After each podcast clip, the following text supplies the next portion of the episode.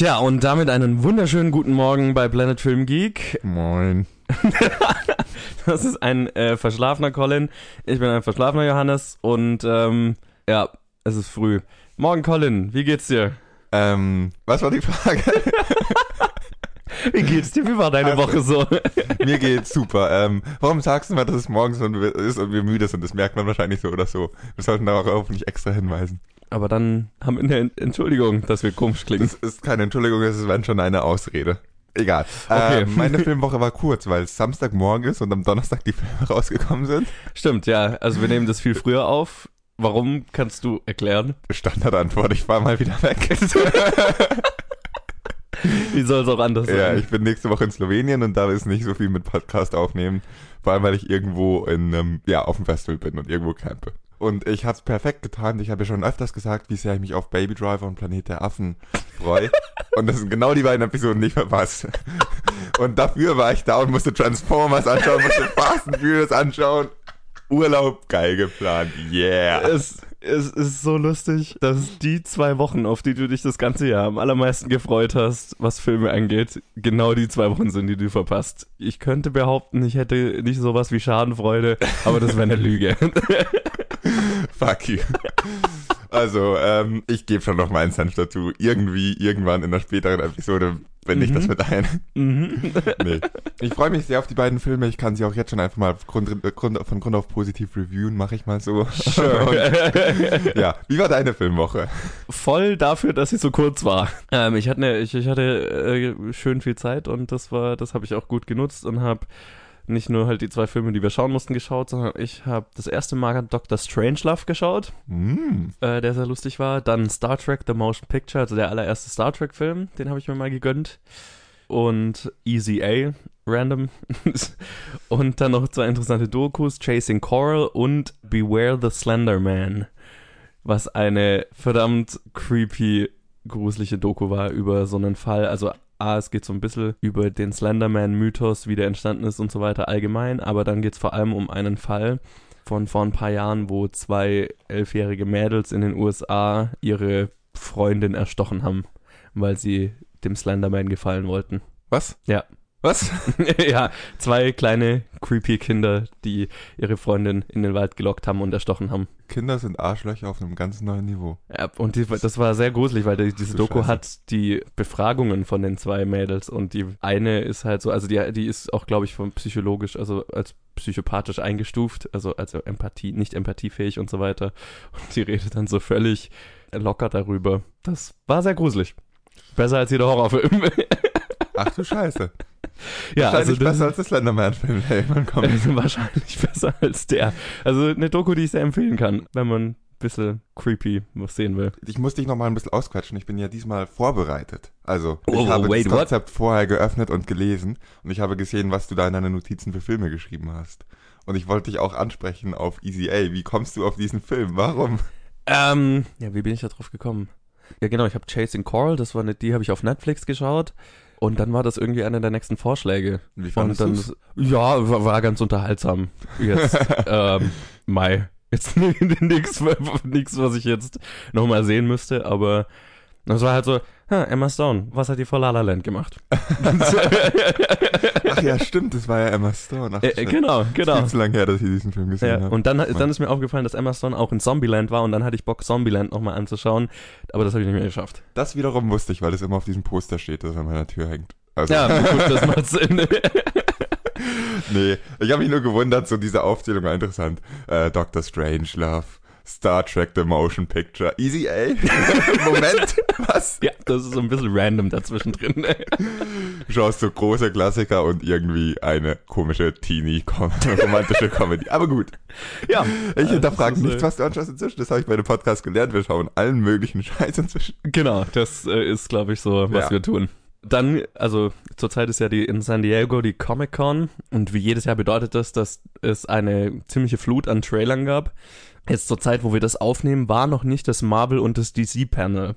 Das heißt, die Superhelden-Blockbuster, die neuen Trailer haben wir noch nicht. Falls das alles kommt, werde ich noch kurz was dazu aufnehmen. Ich habe jetzt über eine Woche kein Internet und es kommt der Infinity War dieser raus. Potenziell. Potenziell. Nicht garantiert, aber egal. irgendwas kommt Ja, raus, ja. Okay. Ja, wenn was Großes rauskommt, solltest du auf jeden Fall was nachaufnehmen. Genau, aber jetzt so, ich wollte mal so ein paar noch kurz hier erwähnen. Einer der für mich der wichtigste war der erste Trailer zu The Disaster Artist, den ich extrem gefeiert habe. Ich freue mich so derb auf diesen Film. Du hast Room, äh, Room, der Room auf DVD, oder? Ja, Kann ich mir den irgendwann ausleihen? Ich glaube, ich muss den nochmal anschauen. Ich habe keinen Bezug zu Disaster Artist. endlich. Was endlich? ich war schon lang drauf, dass du mal äh, Bock hast, The Room anzuschauen. Ich habe keinen Bock, aber sonst geht Disaster Artist komplett an mir vorbei und das kann auch irgendwie nicht sein.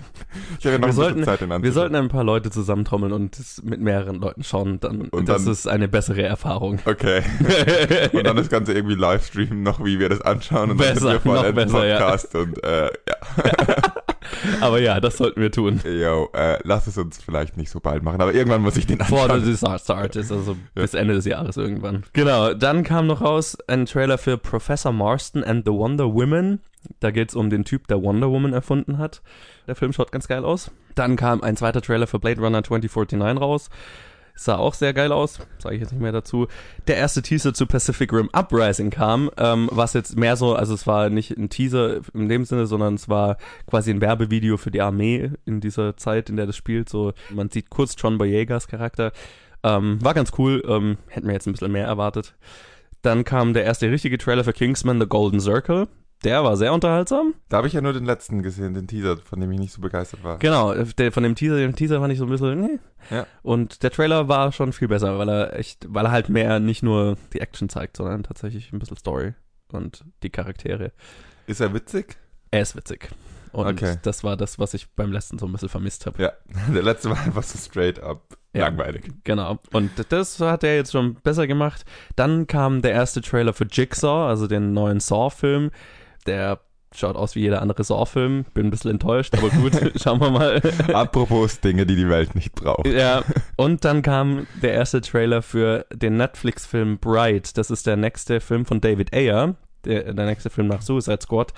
Und ist ein Film mit Will Smith und spielt in einer Welt, in der Ork, also Fabelwesen, also Orks, Feen, Menschen und so weiter alle zusammen wohnen. Und Will Smith ist ein Cop in New York und bekommt einen Ork als Partner. Also es ist unsere Welt, in der alle zusammen Genau. leben. Ja, also ist in New York, aber New York, in dem Orks und Feen und was weiß ich alles Mögliche zusammenleben. Das klingt jetzt zunächst einmal weird, aber gut. So, und bevor wir jetzt mit den News legen, gibt es noch eine Sache, die ich jetzt noch nicht aufnehmen kann, weil ich die neue Game of Thrones Folge noch nicht gesehen habe. Aber an dieser Stelle kommt jetzt Johannes Game of Thrones Minute. Ja, und meine Fresse hat Game of Thrones diese Woche gleich losgelegt. Äh, Gab es letzte Staffel nicht so ein paar Leute, die gesagt haben, äh, für die Guten läuft plötzlich alles viel zu gut und die Guten gewinnen plötzlich viel zu viel und es ist plötzlich alles viel zu einfach? Ja, nee.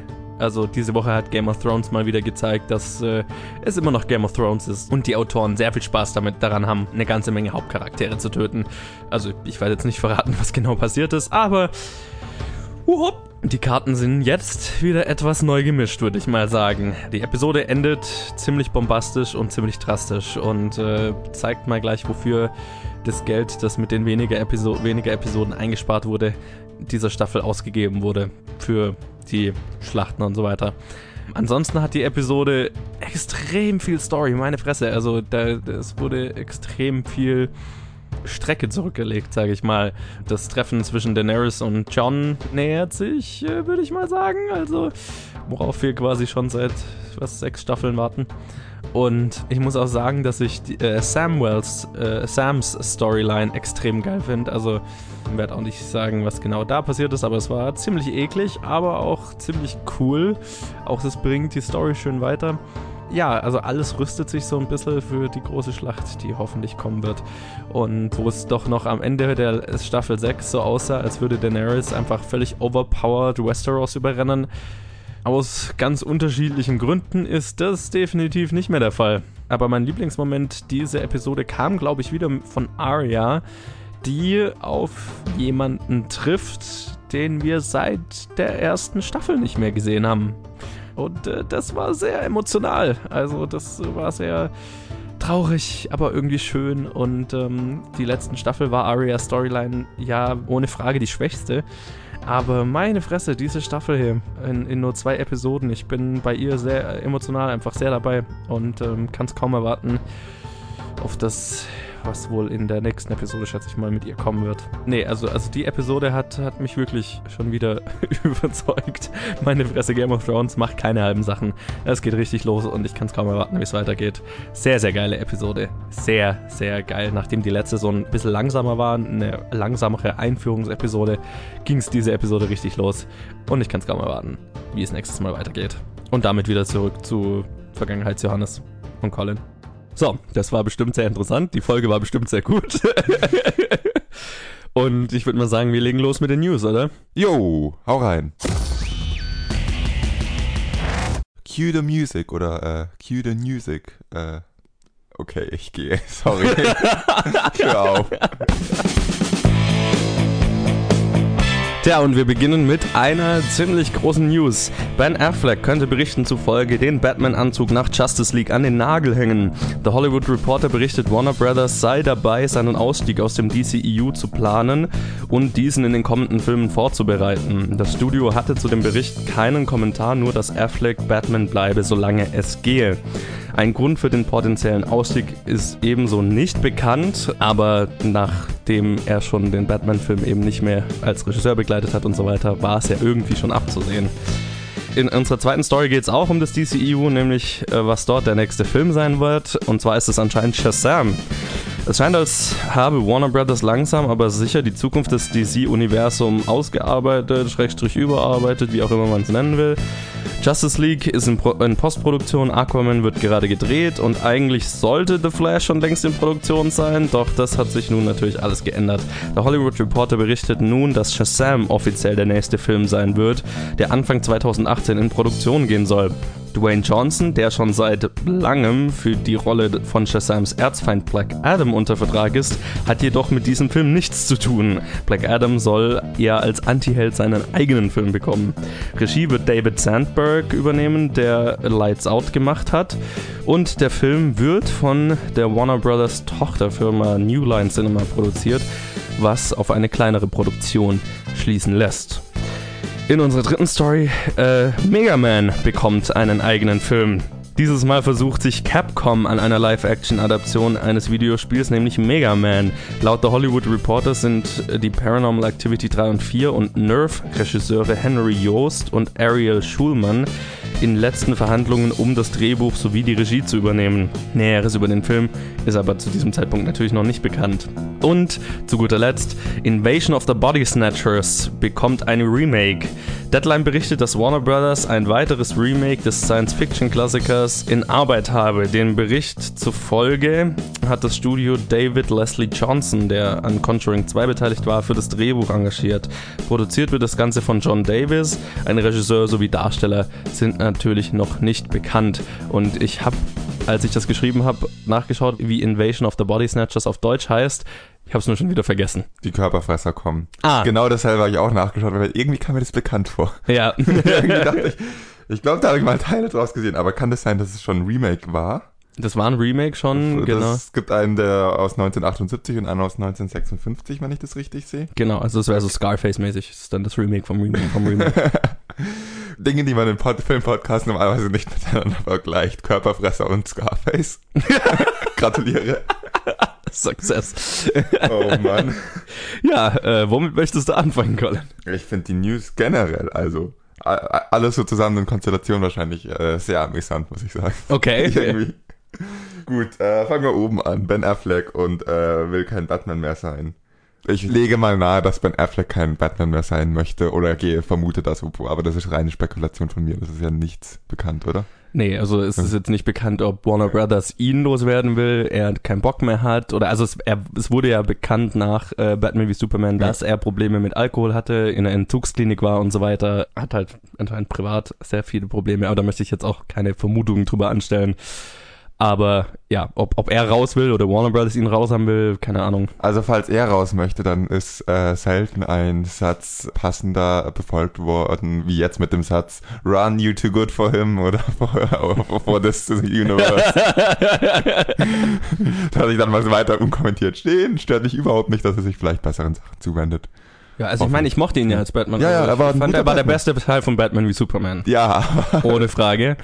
ja Ähm, definitiv. Die Frage ist, ob man dann daraus noch mehr Filme machen muss. Ich, ich hätte ja tatsächlich, also mi- mich hätte es ja tatsächlich gereizt, wenn er Regie mal bei einem, beim Batman-Film übernommen hätte. Aber ja, und es war ja schon länger spekuliert, dass, dass Matt Reeves Solo-Batman-Film wahrscheinlich ohne Ben Affleck stattfinden wird. Ähm, einfach weil alle Zeichen immer Stück für Stück drauf gedeutet haben. Erst macht er nicht mehr Regie, dann wird sein Drehbuch, das er für den Film geschrieben hat, äh, in die Tonne getreten und Matt Reeves fängt von neuem an mit einem neuen Drehbuch. Ja, Ja. die Zeichen stehen schon länger dahingehend. es, wie gesagt, es- von diesem Bericht, das ist nichts bestätigt. Das ist nur Quellen von The Hollywood Reporter, die das berichten. Aber zu dem Zeitpunkt würde es mich wundern, wenn es nicht so wäre. Jetzt bleibt noch die interessante Frage. Ähm, meinst du, dass DC Universe traut sich, Batman zu töten? Das wäre cool. Das wäre wär meine nächste Frage, Das weil wäre cool, aber ich wette dagegen. es ist ja ein Nightwing-Film in Arbeit. Ha. Und wer würde übernehmen, wenn Batman sterben würde? Es wäre ja Dick Grayson, also Nightwing, Ja. ein ehemaliger Robin. Andererseits. Möglich? Es, es wird, es wird comicmäßig schon Sinn machen, aber. Ich meine, es, es, gibt- es wäre jetzt nicht so, als wäre das in Comic nicht schon mal ja. so passiert. Aber du versuchst gerade ein Universum aufzubauen. Klar. Da killst du nicht Batman, Punkt. Ja, Also- äh, äh, es ist unwahrscheinlich. Das ist genauso fake wie Superman zu töten in Man of, äh, in Batman wie Superman. Spoiler Alert. ja. Lass uns weitermachen, wir reden schon zu lange über diese, Sure. diese wollten das ja schneller halten und so. Äh, was war die zweite genau, Shazam? Das beschreibt so genau meine, den Text, den du geschrieben hast, beschreibt so genau, was ich von diesem Universum halte und was damit falsch ist. machen wir das? Nein, machen wir das? Machen wir es doch so? Nein, du machst es jetzt anders, mit dem oder ohne den oder bla bla bla bla. Sure, Shazam-Film gerne. Ähm, ich finde es cool, dass es unter New Line ist. Also das wird dann wahrscheinlich nicht der 150 Millionen Blockbuster, vielleicht eine kleinere Geschichte, wäre ja cool. Interessant finde ich ja dieses ganze, diese ganze Geschichte mit Dwayne Johnson, der ja ungefähr seit zehn Jahren oder so schon als Black Adam unterschrieben hat. Drei. Oder drei. Es ist gefühlt zehn, es ist gefühlt zehn Jahre. Also immer, immer wieder hört man davon und dann ist er nicht in dem Film, in dem sein Charakter eigentlich sein müsste, sondern der Charakter, der eigentlich ein Villain ist, kriegt ein Solo. Äh, Es ist eine komische Konstellation. Lassen wir das. Lassen wir Ja. das DC mal weg, bis sie uns wirklich mal zeigen, dass sie was können. Also Außer. haben sie gerade, finde ich. Aber gut. Auf Dauer. Auf Dauer, ja. Und ja, das ist man ja auch ein bisschen geteilter Meinung.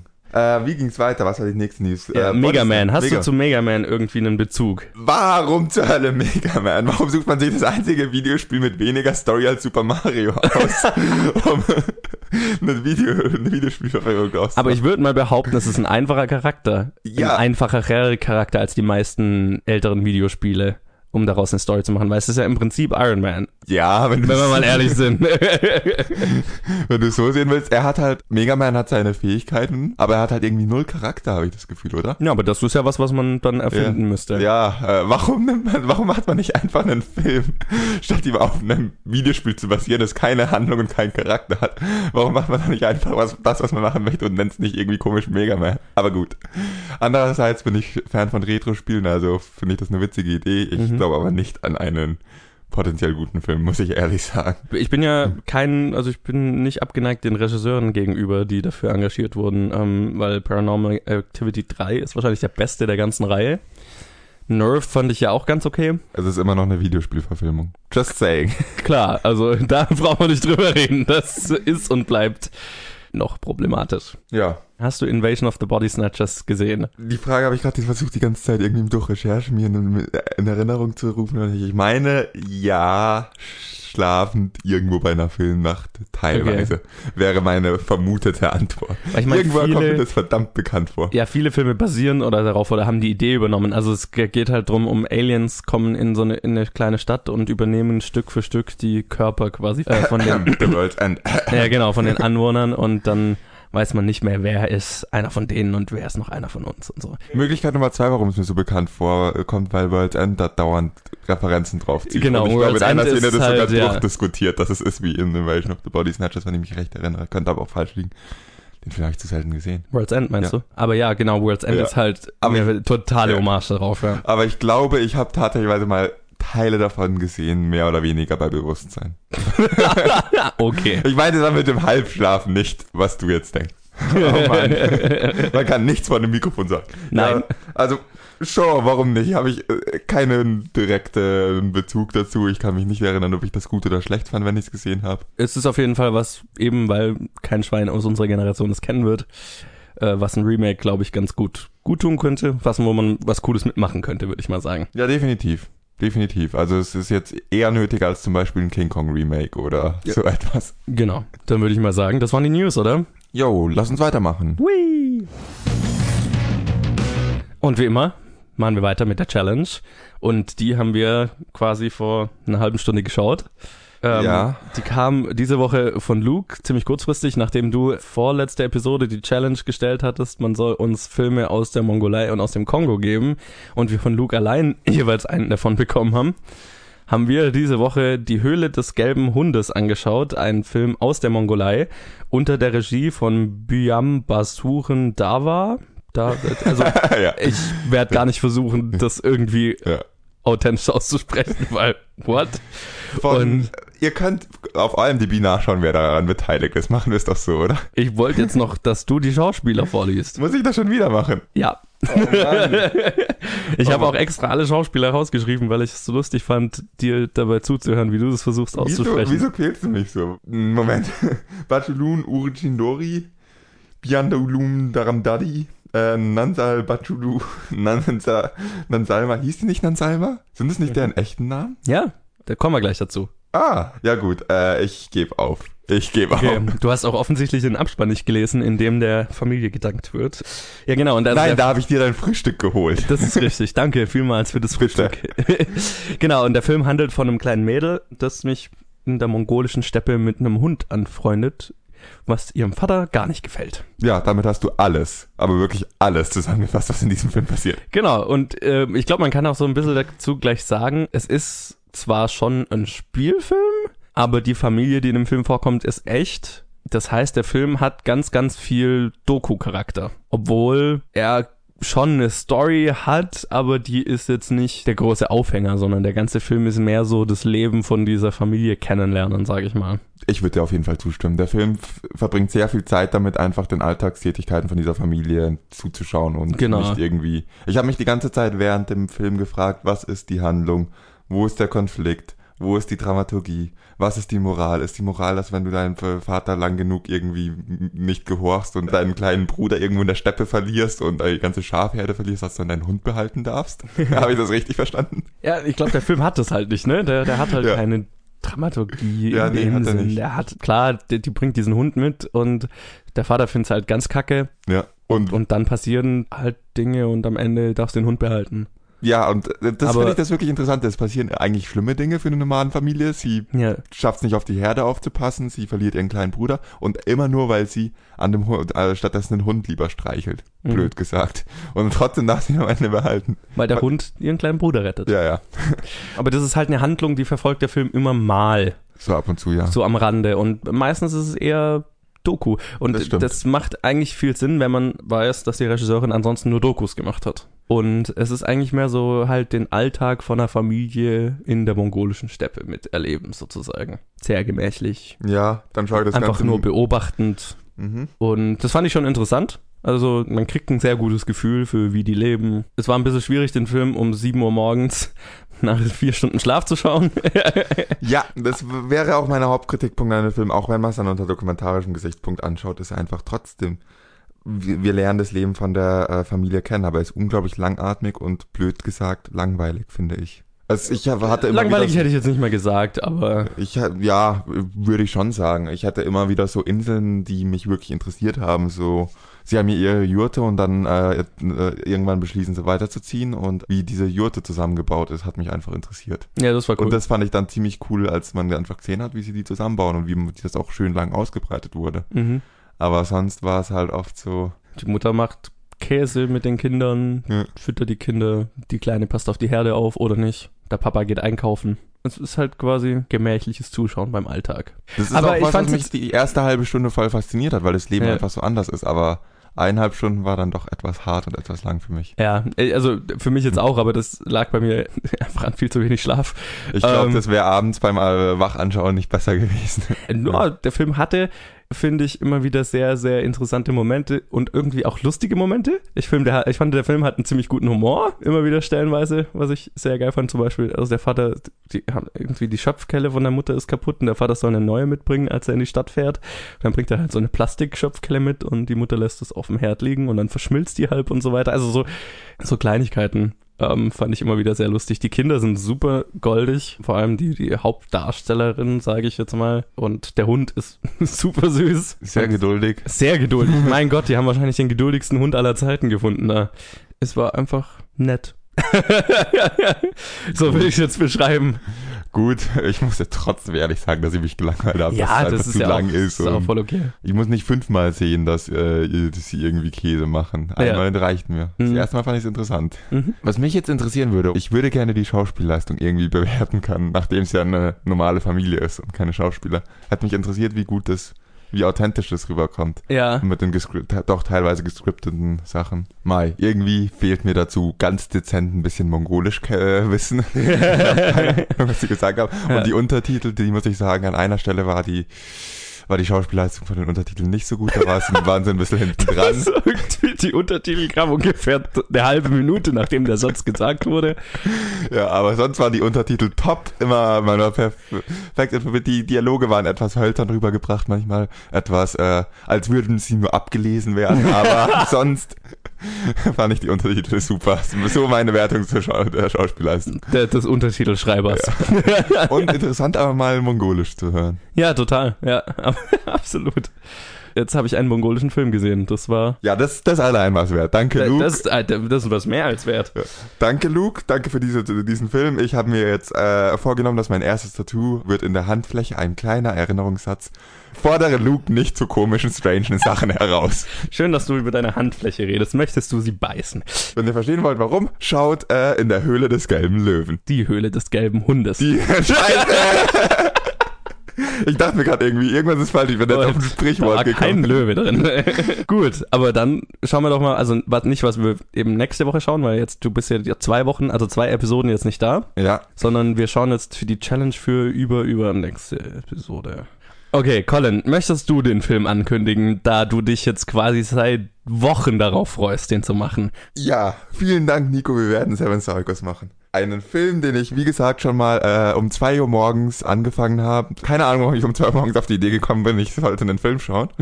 und irgendwie bin ich eingeschlafen, aber ich fand den Film verdammt cool und verdammt geil und bin trotzdem eingeschlafen und möchte ihn seitdem unbedingt nochmal sehen. Und hab's halt irgendwie nie gemacht. Jetzt habe ich endlich wieder einen Anlass dafür. Danke, Nico. Yay, danke Nico. Seven Psychos gibt's dann in drei Episoden. Äh, ähm, ja.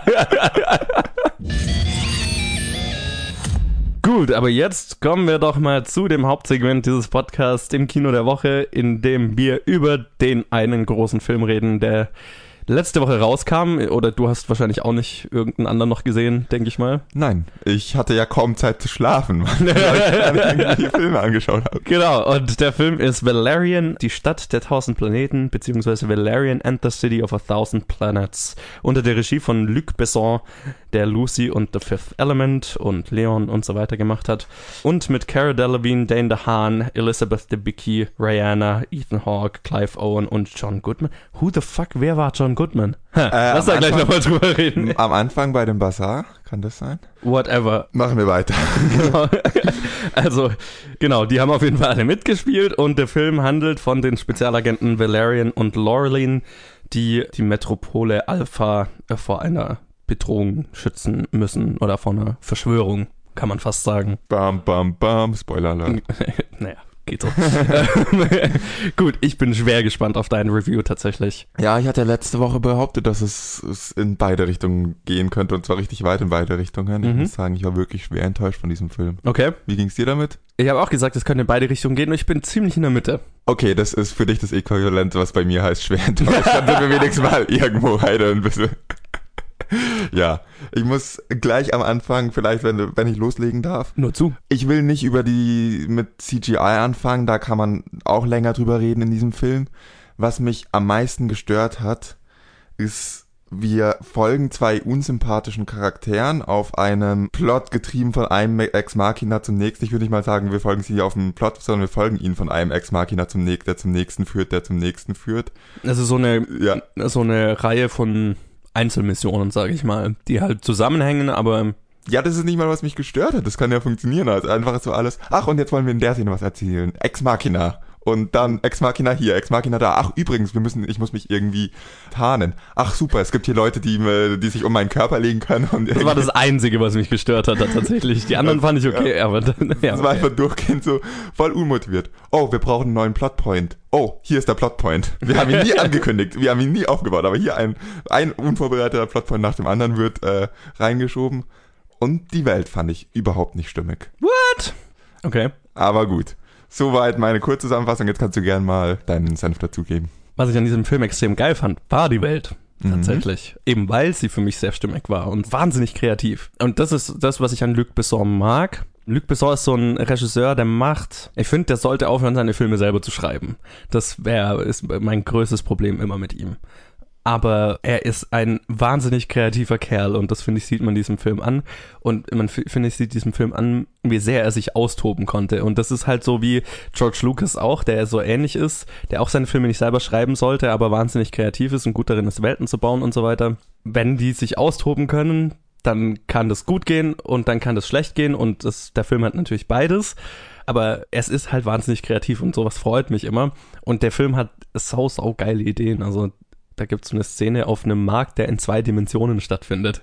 Wer kommt auf sowas? Das ist so gut. Ziemlich cool. Das fand ich Muss ziemlich ich- geil. Also die Welt, die Charaktere, die die Welt bevölkern und diese ganze Station Alpha, das hat mir extrem getaugt. Und auch der Film beginnt halt mit einer Montage, wie diese Raumstation Alpha entsteht, so über die Jahre, wo quasi alle Menschen, alle Länder sozusagen sich auf einer Raumstation zusammenfinden und Wissen austauschen. Und irgendwann kommen dann die ersten Aliens dazu und so weiter. Und dann bildet sich halt so diese gigantische Raumstation bei der Erde und irgendwann wird die halt so groß, dass es eine Gefahr vor der Erde darstellt und dann wird sie ins All rausgeschoben. Und dann ist es halt so ein Hafen an multikulturellem Zusammenkommen, schlag mich tot. Und das, die Idee ist geil. Und das hat für mich funktioniert. Was für mich nicht funktioniert hat, sind unsere zwei Hauptcharaktere. Und Wollen wir das kurz bei der Welt Drehbuch bleiben? generell. Können wir kurz bei der Welt bleiben? okay, bleiben Weil wir ich muss dir erstmal zustimmen, dass ich die Montage am Anfang ziemlich geil fand. Da dachte Mhm. ich mir, cool, dieser Film könnte ziemlich cool werden.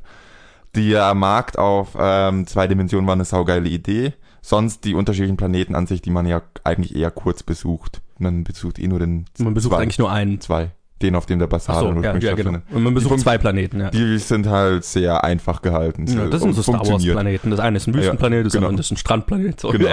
genau das. Und das an, was mich stört, ist wirklich die Raumstation Alpha. Und da will ich dir einfach nur eine Frage stellen. Das ist doch ein multikulturelles, friedliches Zusammenleben da, oder? Dachte ich. So wird es eigentlich immer erzählt. Und man tauscht. Wissen, aus. Wie kann es sein, dass eine, dass es, äh, jetzt frage ich mal konkret nach diesen großen fetten Typen, die äh, äh, Lorelein Hm? entführen und ihr den Kopf äh, aufschneiden und ihr Gehirn essen wollen, wenn ich das richtig verstanden habe. Wie passen die da rein, dass die da plötzlich dann irgendwie so rumtrollen, ihre ganzen, sich die ganze Zeit Opfer fangen und die irgendwie Na, auffressen? Also irgendwas? jede Stadt hat, jede große Metropole hat ihren Untergrund und jede große Metropole hat ihre Problemviertel und so weiter. ja, zum und das hat Beispiel. die auch. Zum Beispiel der, das Rotlichtviertel, nenne ich es mal. Doch, Mhm. Das war der. Wo Rihanna rumhängt. Ja, schön genug. Akzeptiere ich vollkommen. Aber so ein Machtzentrum, wo es dann heißt, da können wir, da können wir keine Truppen reinschicken, ohne ein diplomatisches irgendwas zu äh, auszulösen. Das deutet darauf hin, dass die, dieser Emperor irgendwas, wie er hieß, irgendwie akzeptiert ist, irgendwie mächtig und was zu Es sagen gibt hat. auch in anderen Großstädten Viertel, die von einer Gang kontrolliert werden, in die die Polizei nicht reingeht, äh, weil sie sich mit der Gang nicht anlegt und ein Abkommen quasi hat, ein stillschweigendes. So, wir fassen euch nicht an, ihr fasst uns nicht an, so nach dem Motto. Das fand ich nicht unlogisch. Ja, gut. Ist dann, glaube ich, Geschmackssache. Ich fand es irgendwie einfach nur ein bisschen reingezwungen und ich fand es also eine reingezwungene Spannung und äh, Ob man jetzt diese ganze Ja. Sequenz gebraucht hätte, andere Frage. Aber Ja. Und das war halt nicht das einzige, das war das extremste Beispiel, aber hören wir auf, dieses ganze Ding mal ein bisschen logisch zu hinterfragen, diese ganze Welt, weil wenn man das nicht tut, muss man wirklich sagen, sie sieht schön aus. Und Das auch. also sie sieht Ja. schön aus und es ähm, macht Spaß, sie anzuschauen. Sonderlich stimmig fand ich sie einfach nicht. Mich hat dann immer wieder gestört. Aber hä, das stimmt, das passt nicht zu dem. Aber Mai, das, daran stirbt jetzt kein Film, wenn der Film trotzdem gut ist. Da ist das große Aber. ja, wie ich ja vorhin schon gesagt habe, also ich vergleiche Luc Besson ganz gerne immer mit George Lucas, so in dahingehend. George Lucas ist auch nicht der beste Autor und Luc Besson hat für mich die gleichen Probleme, die auch George Lucas hat äh, und das ist vor allem Dialog. Charakterzeichnung, sage ich mal. Und der Film hat sehr, sehr holprige Dialoge hier. Sehr holprige Dialoge. und das fand ich schade. Und ja, du, du hast schon recht, die zwei Hauptcharaktere waren interessant dahingegen, dass sie beide nicht die sympathischsten waren, sage ich mal. Und ich finde, es gab immer mal so Momente, da ist dann so was rausgeblitzt, fand ich von, von einem oder von anderen, wo ich mir gedacht habe, oh, da, da ist der Charakter, den ich haben will. Und dann ist er wieder weg. Und Was dann war es wieder so, ich bin angepisst die ganze Zeit. Ja. Was ich unglaublich geil fand, war die Einführung der Charaktere. Ja, Das war irgendwie, das muss ich sagen, die Einführung war super. Sie wurden perfekt eingeführt als Charakter, wie sie am Anfang eines Filmes sein sollten. Und dann wurden sie halt nicht entwickelt. hm. Sondern dann waren sie, blieben sie es durch den Film und es wurde eine Beziehung und eine Chemie versucht zwischen ihnen aufzubauen, die einfach nicht funktioniert, wenn die Charaktere so bleiben wie am Anfang. Und das war, was mich wahnsinnig gestört hat, dass die versuchen, eine, logischerweise eine Liebesbeziehung zwischen die beiden reinzubringen, die einfach keine, in keinster Weise irgendwie funktioniert. Sind beide solche Arschlöcher, vor allem weil der ist so ein Arschloch und die entwickeln sich nicht, äh, ist ja schön, wenn man am Anfang vom Film mit ein Arschloch ist oder man könnte ein liebenswertes Arschloch sein, aber wenn man einfach nur ein pures Arschloch ist und sich nicht entwickelt, dann ist es schwer, Hauptcharakter von einem Film zu sein. Ja, ich, ich, ich hatte so das Gefühl, der Film hat so ein bisschen das Problem, dass er Arschloch mit Badass gleichsetzt. Und das ist nicht das Gleiche. Ja. Also, man kann ein liebenswerter Badass sein, sage ich mal. Oder, Leon war ein liebenswerter Badass. Ja, genau. Leon bringt Leute um ohne Ende, aber den er, der ist total sympathisch. Genau, Das ja. funktioniert. Ja. Valerian ist zwar eigentlich dann gesetzestreu und arbeitet fürs Gesetz, aber der ist einfach unsympathisch. ja. Ich will jetzt nicht am Schauspiel, über den Schauspieler mich aufregen. Ich fand's gut gespielt. Und ich Aber fand Dane DeHaan fand ich ja, super. Ich ja. fand ähm, auch Cara Delevingne, das war Ja. bestimmt ihre beste Performance, die ich von ihnen gesehen habe. Was ich gerade noch sagen hat- wollte. Ja, Ich fand's unglaublich nervig, die Rolle. Und ich fand's unglaublich nervig, wie er es gespielt hat. Und ich fand's zwar gut, was er, also es war gut gespielt, aber es war auf so eine unglaublich nervige Art, dass ich mir die ganze Zeit gewünscht habe, halt die Klappe, geh aus dem Bild. Ich möchte deine Rolle nicht sehen. Ich weiß, du spielst sie gut und wahrscheinlich auf Anweisung des Regisseurs, aber es hat mich so unglaublich genervt, die ganze Zeit ihn zu sehen. ja, Das ist einfach schwer, wenn er dann der Protagonist vom Film ist. ja, das kann ich verstehen. Es, es war eine interessante Kombination aus Schauspielern und Rollen, sage ich mal. Ja. Weil beide, Dane DeHaan und Cara Delevingne, die passen gut zusammen, so lookmäßig, von der Art her. Aber die brauchen, finde ich, beide immer irgendeinen Gegenpart, der sie gut ergänzt. Weil die beide halt so schnell unsympathisch rüberkommen können. Die ergänzen sich nicht gut Und- gegenseitig. wenn sie halt beide so sind, dann ist es halt, dann sind sie ein unsympathisches Duo. Ich fand das Casting halt irgendwie. Ich verstehe, die passen gut zusammen, aber es ist eine merkwürdige Kombination dann halt. Und das Drehbuch hat ihnen dann halt dahingehend auch keinen Gefallen getan. Das ist tatsächlich mein größtes Problem mit dem Film, ist über den Plot, der also so von einem kleinen Abenteuer in das nächste kleine Abenteuer springt und dann so ein bisschen einen Zusammenhang herstellt. Das fand ich schon okay. Ähm, das hat mich nur stellenweise gestört. Die ganze Rihanna-Sequenz hat mich dahingehend gestört, weil die sehr, Oh, wir brauchen noch einen Besuch in einem Stripclub. sehr plötzlich und unmotiviert war. Ich fand ja Ethan Hawks Charakter dahingehend ziemlich geil. Der, den habe ich ziemlich gefeiert. Und die Charaktere, also so diese Verrücktheit dieser Welt, die hat für mich super funktioniert.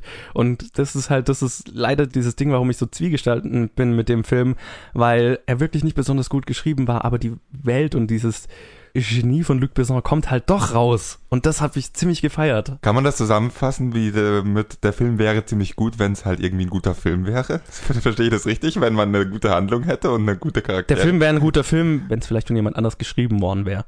So war mein Gefühl. Darf ich noch die CGI ansprechen? Ich verstehe die CGI dahinter nicht. Wir haben vor allem in Alpha unglaublich gute CGI, unglaublich geil aussehende Sachen. Und sobald wir auf einen Planeten gehen, sieht's nicht schön aus. Es gab diesen einen Shot, der ist leider auch im Trailer. Und ich frage mich, wieso. Das ist der, wenn sie von diesem komischen Touristenbus in ihr Raumschiff springen, wo ich mir denke, wie viel Budget hatte dieser Film nochmal? Was ist da der Talent dahinter? Hat es jetzt gerade irgendwie eine Filmhochschule in einem Seminar ausgeleuchtet in einem Greenscreen und gekeyt? Schau den Trailer nochmal an, da ist dieser Shot, wenn sie rüberspringen, das ist einfach so richtig billig und scheiße, wo ich mir Also, denke, der wäre mir jetzt gar nicht negativ aufgefallen, deswegen schaue ich mir das jetzt gerade nochmal an. ja, schau es nochmal an, der fällt so richtig nach unten, du, der müsste auch im Trailer sein. Und der ist leider im Trailer nicht besser, im Film nicht besser als im Trailer. Und das war, was ich angesprochen hatte, dass die CGI so teilweise schlecht aussieht. Also, das hat mich nicht gestört tatsächlich. Ich habe jetzt gerade diesen Shot nochmal angeschaut. Ich weiß, was du meinst. Ich fand es jetzt nicht so schlimm, wie du es jetzt beschrieben hast, aber ähm, Komm, also das ist was, wo ich, wenn ich äh, einen Film machen würde, sagen, scheiße, warum haben wir den Greenscreen so verkackt? Da das ist ein bisschen sorry, hart. Das da hat, bisschen da hart. hatte äh, Swiss Army Man hatte bessere Effekte als dieser Shot. Komm, also Nein. es macht euch ein eigenes Bild davon. Das Ja, finde ich also- jetzt ein bisschen arg unfair. Ich, ich finde es einfach ein No-Go in so einem Film, wenn die anderen Shots so geil aussehen. Ja, schaut euch an, wenn ihr wollt. Ich fand es jetzt nicht so schlimm. Ich würde abraten davon, das euch anzuschauen, weil das müsstet ihr das geil. Also ich, ich würde generell von dem Film eher abraten. Ja, ihr, ihr kennt ja unseren Filmgeschmack so ein bisschen. Also ich liebe halt, also ich bin ein großer Science-Fiction-Fan. Ich liebe die Welt, die da erschaffen wurde. Und das visuelle Genie. Ja, ich bin auch Science-Fiction-Fan und ich würde trotzdem dazu raten, spart euch das Geld. Sorry. Sure. Kann ich auch Der nicht Film ist halt widersprechen. einfach nicht gut. So, dann würde ich mal sagen, jetzt mache ich in drei Tagen das Boxoffice. Wie gesagt, wie wir es vorher ausgemacht hatten, ich werde dir dann irgendwann, du schickst mir eine SMS bitte, indem du bitte auch ehrlich sagst, was wie viel gemacht hat. Nicht, dass es irgendwie falsch. Und ich dann meine Vorhersage für nächste Woche zurückschicke. Und äh, das würden, müssen wir nur nächste Episode so machen. Die Woche drauf habe ich dann wieder irgendwann Internetzugriff. Dann kann ich wieder mich vom Urlaub melden mit Tagebuch und so weiter. Sure. Und jetzt habt ihr unsere ganzen Hintergrundplanungen auch mitbekommen. Und wir machen weiter. Also jetzt erstmal das Boxoffice und danach machen wir weiter mit der Vorschau auf diese Woche. Ja, und die Boxoffice-Ergebnisse diese Woche sind wunderschön, weil ich habe natürlich 5 von 5 richtigen. Sorry, Colin. Äh, ja, irgendwann muss es ja mal wieder so richtig laufen. Die Top 5 wie diese Woche schaut nämlich wie folgt aus. Auf Platz 1 ist nach wie vor Ich einfach unverbesserlich 3. Das war auch zu erwarten in seiner dritten Woche mit 4 Millionen Einspielergebnis. Da hatte letzte Woche 5,9 Millionen, also fällt weiterhin sehr langsam, sage ich mal. Ist bei dem einzigen größeren Kinderfilm im Kino auch nicht anders zu erwarten. Valerian schafft es immerhin auf Platz 2 mit 2,6 Millionen.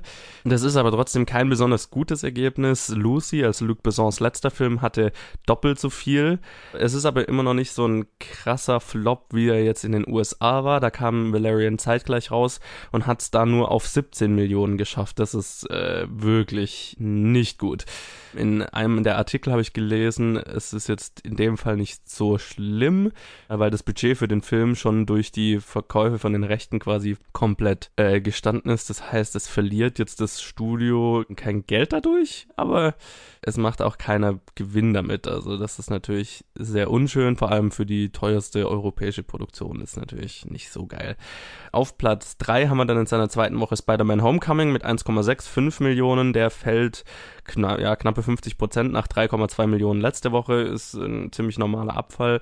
Das Pubertier schafft es dann auf Platz 4 immerhin mit 700.000 in seiner dritten Woche, hatte letzte Woche 820.000. Das hat nach wie vor den geringsten Abfall Woche für Woche, spricht sehr für den Film.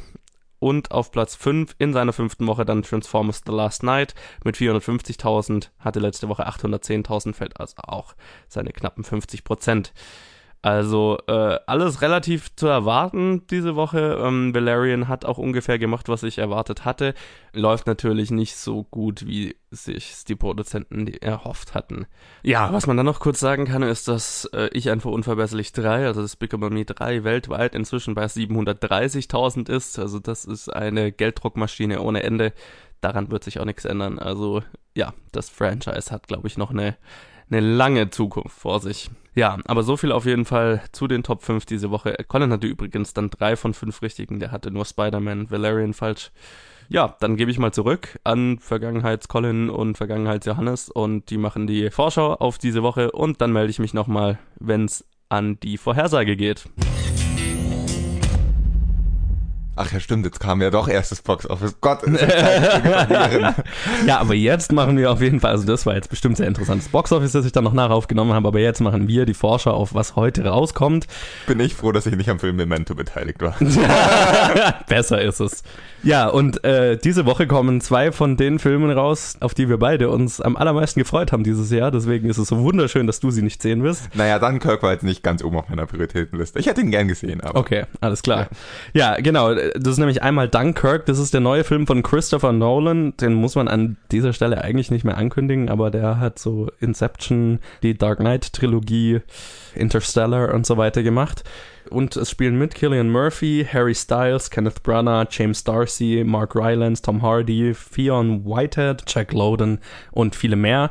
Und das ist ein Kriegsfilm im Zweiten Weltkrieg, der von der Schlacht, kann man es nennen, bei Dunkirk handelt, also oder beziehungsweise wo, wo bei dem Gemetzel bei Dunkirk? Dem Gemetzel bei Dunkirk, wo halt britische und französische Truppen, glaube ich, von den Deutschen umstellt waren an einem Strand und eigentlich nur einfach auf dem Strand äh, völlig ohne Schutz abgeknallt werden konnten. So. Und das war halt ziemlich nah an der englischen Küste, die man von dort aus noch sehen konnte.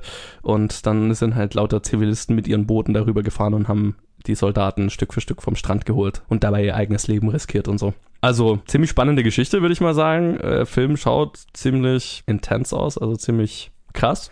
Und ich bin gespannt, was Christopher Nolan draus macht. Der muss mich erst noch so richtig enttäuschen. Also da bin ich erstmal sehr, sehr gespannt, egal was er tut. Sorry, ich war gerade vertieft in Vorbereitung für spätere Segmente. Äh, aber ich habe mit halbem Ohr zugehört, was du so gesagt hast und äh, ich glaube, du freust dich sehr viel mehr auf Dunkirk als ich. Ich erwarte einen guten Film, so ist nicht, aber ich habe das Gefühl, dass Nolan-Filme vor allem, bevor sie rauskommen, dezent überhyped werden und vor allem seine letzteren Filme äh, nicht schlecht sind nicht gut, sondern halt wirklich großartige Filme, aber der Hype, der ihnen vorangeht, äh, meistens noch ein bisschen, noch ein Stück übertrieben ist. Und deswegen das, das bin ich, ist definitiv nicht verkehrt. Und, und, deswegen bin ich da mal vorsichtig zu sagen, ich möchte mir diesen Film erstmal anschauen und dann rede ich drüber, weil ich nicht zu einem Hype beitragen oder ihn zerstören möchte. Nein, zu dem Hype möchte ich jetzt auch nicht beitragen. Ich, mich nervt das auch immer, wenn ein Regisseur als Gott gefeiert wird. Also so, so wie es bei Christopher Nolan eigentlich ist. Momentan. Hey Nolan, Fanboys. Ko komm, komm mal runter. er ist sehr, sehr gut. Wir verstehen es. Was ist der zweite Film, der rauskommt? Ja, der zweite ist von einem anderen Regisseur, der ziemlich so, gefeiert so, wird. Edgar Wright. Ich weiß nicht, ob wir letzte Woche mal drüber geredet haben, über ja, den wer Kerl. feiert den denn? Also. ja, der, das ist nämlich so ein Typ, der zum Beispiel ist so Klassiker wie Shaun of the Dead, Hot Fuzz oder Scott Pilgrim Ach, gemacht hat. Komische Film, ich mag den Typ nicht. Ja, ziemlich beschissene Filme. Nein, Gott, ich liebe Edgar Wright. Äh, es ist Baby Driver, der rauskommt, der neue Film eben von Edgar Wright mit Ansel Elgort, Lily James, Kevin Spacey, John Bernthal, Jamie Foxx, John Hamm und Eliza Gonzalez und vielen mehr. Und der handelt von einem Fluchtwagenfahrer. Von einem Fluchtwagenfahrer komisches Wort, der halt Tinnitus hat und deswegen immer laut Musik hört, während er fährt. Oder eigentlich und sein ganzes sein, Leben lang. Und sein Name ist Baby, deswegen Sein Name Baby ist Baby Driver. Baby Driver, genau. Und äh, ja, das hast schaut du, nach einem ziemlich krassen Actionfilm aus halt. Hast du Ahnung, worum es geht? Hat, haben die, die hm. Trailer irgendwas darauf der, der verliebt sich in Lily James ja, und die gut. beiden wollen halt raus okay, aus dem Ganzen ja. oder so. Keine Ahnung, irgendwie sowas. Aber nee, so genau weiß ich nicht. Ich bin begeistert von den Trailern, dass die einfach, dass ich ein relativ gutes Gefühl habe, was der Film wird, ohne zu wissen, was die Story wird. Und genau, ja. ich die Trailer. Was ich glaube ich noch sagen muss, war, ich weiß nicht, ob ich es je on record gesagt habe, aber ich kann euch zwar keinen Lieblingsfilm nennen, ich kann euch, könnte euch kein Lieblingsgenre nennen, aber äh, Edgar Wright wäre definitiv mein Lieblingsregisseur wäre ein absolutes Vorbild für mich und äh, ich freue mich unglaublich auf diesen Film. Mhm. Apropos äh, Fanboys und so weiter. Ja, apropos hypen, bevor der Film rauskommt. Ja, ja genau das mache ich jetzt bei diesem Film. nee, ich versuche den Hype mal begrenzt zu halten. Ich glaube, Edgar Wright ist jetzt auch nicht so hype-anfällig wie äh, Christopher Nolan. Das ist einfach nicht, hatte nicht ganz den Bekanntheitsgrad. Nee, er hat nicht den Bekanntheitsgrad, ja. das stimmt. Sollte ihn aber eigentlich haben. Ja, er hätte, er hätte einen höheren Bekanntheitsgrad verdient, aber ich glaube vor allem hierzulande, dass viele seiner Filme in Synchronisation extrem an Qualität verlieren. Das stimmt, das stimmt. Also ich glaube, Edgar Wrights Filme funktionieren synchronisiert nicht ansatzweise also so gut. Also ich habe Shaun of the Dead auch mal auf Deutsch gesehen. Echt? Nee, ja, einfach, nein. Ich glaube, er ist auch in ähm, Amerika oder England oder englischsprachigen Ländern sehr viel bekannter, als er es hier in, auf dem europäischen Festland ist, nenn ich mal. Ja, und meine Vorhersage. Baby Driver Platz 1, Baby Driver Platz 2, Baby Driver Platz 3, Baby Driver Platz 4, Baby, Baby Driver Platz 5. Und ich, ich wollte eigentlich noch mal kurz die kleineren Filme erwähnen, die noch das, so rauskommen. Du das, die habe ich ganz vergessen in meinen. Das ist nämlich, ein, einen davon solltest du beachten bei der Vorhersage, und zwar Ostwind 3, Aufbruch nach Ora. Ähm, das ist so eine Pferdefilmreihe irgendwie. Von Katja von Garnier. Der läuft halt in extrem vielen Kinos und ist ein Kinderfilm. Also den sollte man definitiv beachten, wenn man die Vorhersage macht. Dann kommt noch raus, sie nannten ihn Spencer und da bin ich sehr gespannt drauf. Das ist eine Doku über Bud Spencer von Karl Martin Polt und die schaut ziemlich geil aus. Die lief hier auf dem Filmfest und da, ich habe jetzt leider nicht geschafft, ihn zu sehen, aber ich habe so einen Trailer davon gesehen. Das schaut sehr geil aus. Dann kommt raus Wish Upon, das ist ein Horrorfilm von John R. Leonetti und außerdem noch The Party von Sally Potter und Max, Agent auf vier Pfoten von Brian Levant. Yo. Und hier, Johannes, äh, hier wird Johannes vorlesen, was meine Vorhersage per SMS war. Yo, dann fange ich doch mal an mit meiner Vorhersage. Und äh, ich habe jetzt lange warum überlegt, ob ich Ostwind noch mit reinnehmen soll, aber habe mich dann dagegen entschieden, weil es mir jetzt doch irgendwie to die Top 5 dann ein bisschen zu voll aussah. Ja, da könnte ich mich natürlich auch täuschen. Aber ich sage jetzt einfach mal, Dunkirk auf Platz 1. Das mache ich jetzt auch nur, weil er in den USA so extrem gut angelaufen ist. Sonst hätte ich ihm gar nicht mal so viel zugetraut, aber naja, wenn er hier auch so bombastisch anläuft, dann schafft er schon den Platz 1. Dann ich einfach unverbesserlich auf Platz 2, der hält sich einfach viel zu stark. Baby Driver würde ich aber schon den dritten Platz geben, einfach weil es ist ein Edgar Wright Film und es ist ein actionreicher Film, also das dürfte schon gut laufen. Valerian, sage ich dann mal, wird schon den Platz 4 erreichen. Und auf Platz 5 Spider-Man Homecoming. Ja, ich bin mir echt nicht sicher mit, mit, mit Ostwind, aber egal. Ich lasse es jetzt mal so und schneide jetzt hier noch dran Collins Vorhersage, die er gemütlich aus dem Urlaub schon geschickt hat, um das Ganze noch verwirrender zu machen. Hallo Zukunftscolin hier mit meiner verkatertsten äh, Box-Office-Vorhersage jemals. Leider hat Johannes genau das gesagt, was ich sagen wollte, deswegen muss ich da was drehen. Ich weiß noch nicht genau was. Also Dunkirk ist auf jeden Fall auf Platz 1 und Despicable Me ist auf jeden Fall auf Platz 2. Da kommt Baby Driver nicht ran. In dem Fall prophezei ich gutes Wetter und äh, einen schlechten Start für Baby Driver und äh, Valerian muss sich gut halten. Nee, das ist eine doofe Idee. Aber an Spider-Man wird es auch nicht vorbeifallen. Ja, dann sage ich so blöd es ist und so unwahrscheinlich es ist, sage ich, dass äh, Valerian sich gut hält und Baby Driver ein bisschen weniger einnimmt. Und äh, auf Platz 5 setze ich dann Spider-Man. Probieren wir das mal. Viel Spaß noch mit dem Rest der Episode. Apropos 15 Minuten Pause im Aufnehmen und so weiter. Ja, nur ist es meistens nicht, weil ich was schreiben muss, aber heute ausnahmsweise ist es mal so. Weil wir sind da keine 15 Minuten. nee, ist richtig. Aber wir machen jetzt auf jeden Fall die Bad Movie Synopsis. Das ist unser Rausschmeißer-Segment, Spiel, Dingens. Ihr kennt es wahrscheinlich schon. Einer dem anderen einen Film so schlecht wie möglich zusammenfasst und der hat dann drei Minuten Zeit, ihn zu erraten. Heute bin ich dran, Colin eine zu stellen und er wird sie in zehn Sekunden haben. Jetzt hast du es verschrieben, nicht Aber auf die negative Art und Weise und dann schaffst du es nicht. Wie immer, die Zeit läuft, sobald ich fertig bin mit Lesen. Ein junger Mann betrügt seine Freunde, weil er mit seinem Leben unzufrieden ist. Ein junger Mann betrügt seine Freunde, weil er mit seinem Leben unzufrieden ist. Ist der Film animiert? Nein, Nach 2000 rausgekommen? nein. Ähm, nochmal die Synopsis. Ein junger Mann betrügt seine Freunde, weil er mit seinem Leben unzufrieden ist. Matrix? Nein. Okay. Ähm, Was hat das mit Matrix zu tun? ja, der Typ äh, betrügt sie alle, weil er zurück in die Matrix will. Achso, ja, okay, das Ähm, sich du, du schindest Zeit, du schindest Okay. Zeit. okay. Ist der Film in den 90ern rausgekommen? Ja. Okay. Äh, aber nicht animiert. Äh, Ein amerikanischer Film? Nein. Englischer Film? Ja. Englischer Film. Äh, Also- Monty Python? Nein. Edgar Wright? Nein.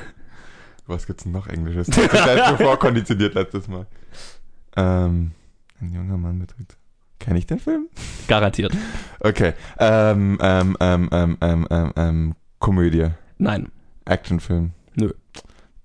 Romantische, romantische Komödie. Nö. Rom irgendwas Romantisches. Nö.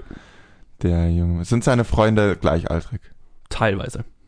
Nochmal die Synopsis. Ein junger Mann betrügt seine Freunde, weil er mit seinem Leben unzufrieden ist. Inwiefern betrügen? Äh, inwiefern betrügen? Halbzeit? Er, ähm, Social Network war amerikanisch. Irgendwie Also- geschäftsmäßig betrügen, oder? Ja, tatsächlich. Okay. Also es geht um Geld. Es geht um Geld, ja. Trainspotting. Ja! Gott, Zwei ich Minuten. Weiß, ich weiß nicht, warum ich so lange drauf hing. ich weiß echt nicht, wieso so lange gedauert hat. Vielleicht, das habe ich mich auch gefragt, nachdem du britisch raus hattest. ja, irgendwie, keine Ahnung, ich habe nicht an Trainspotting gedacht, irgendwie. ja, Glückwunsch. Äh, das war ja mal. Ja, gerade noch. Ich bin beruhigt, das wäre ein bisschen peinlich gewesen, wenn ich wäre. Ja, Richtungen, in die man fragen könnte. Sind Drogen irgendwie im Spiel, oder? Ja, vor allem Transporting ist irgendwie schwer zusammenzufassen, weil er ist halt irgendwie 90% des Films ist er unzufrieden und am Ende macht er was. Ja. Das war eine Bad Movie Summer. Kann nicht mehr reden. Ja, Ähm, ja, dann äh, war's das eigentlich, oder? ja, Also, das war's. Du darfst dich verabschieden. Cool. Tschüss. Das war Episode 57, glaube ich, vom Planet Film Geek. 57. Ja, ich hoffe, ihr hattet Spaß und hört auch nächste Woche wieder zu. Und wenn es euch gefallen hat, dann lasst uns doch mal eine Bewertung da, 5 Sterne, Review, schlag mich tot, egal wo ihr uns hört. Man kann immer irgendwo bewerten. Damit hilft ihr uns sehr viel weiter, äh, in den Charts nach oben zu kommen und so weiter. Das wäre super. Und wie immer, wenn ihr mit uns in Kontakt treten wollt, uns Challenges geben wollt oder sagen wollt, wie euer Essen geschmeckt hat, dann könnt ihr das auf Facebook und Twitter tun, jeweils unter Planet Film Geek. Auch gerne konstruktive Kritik. Also wir interessieren uns auch für euer Essen, so ist nicht. Aber konstruktive Kritik bringt uns mehr. Das ist richtig, es bringt uns mehr, hast, du- hast du recht. Genau, und ansonsten ähm, hört nächste Woche wieder rein, dann ohne Colin. Das heißt, Colin, deine letzten Worte. Wer ersetzt mich eigentlich? Äh, nächste Woche ist es der Max. Ah ja, alles klar. Also auch ich bedanke mich fürs Zuhören. Ich hoffe auch, ihr hattet Spaß. Ich habe jetzt jedenfalls Hunger. Johannes, wie wär's mit Frühstück? Wir hatten doch schon Frühstück. Wir hatten das erste Frühstück, aber was mit dem zweiten? 11 Uhr Imbiss? Mittagessen? 4 Uhr Tee? Abendessen? Nachtmahl?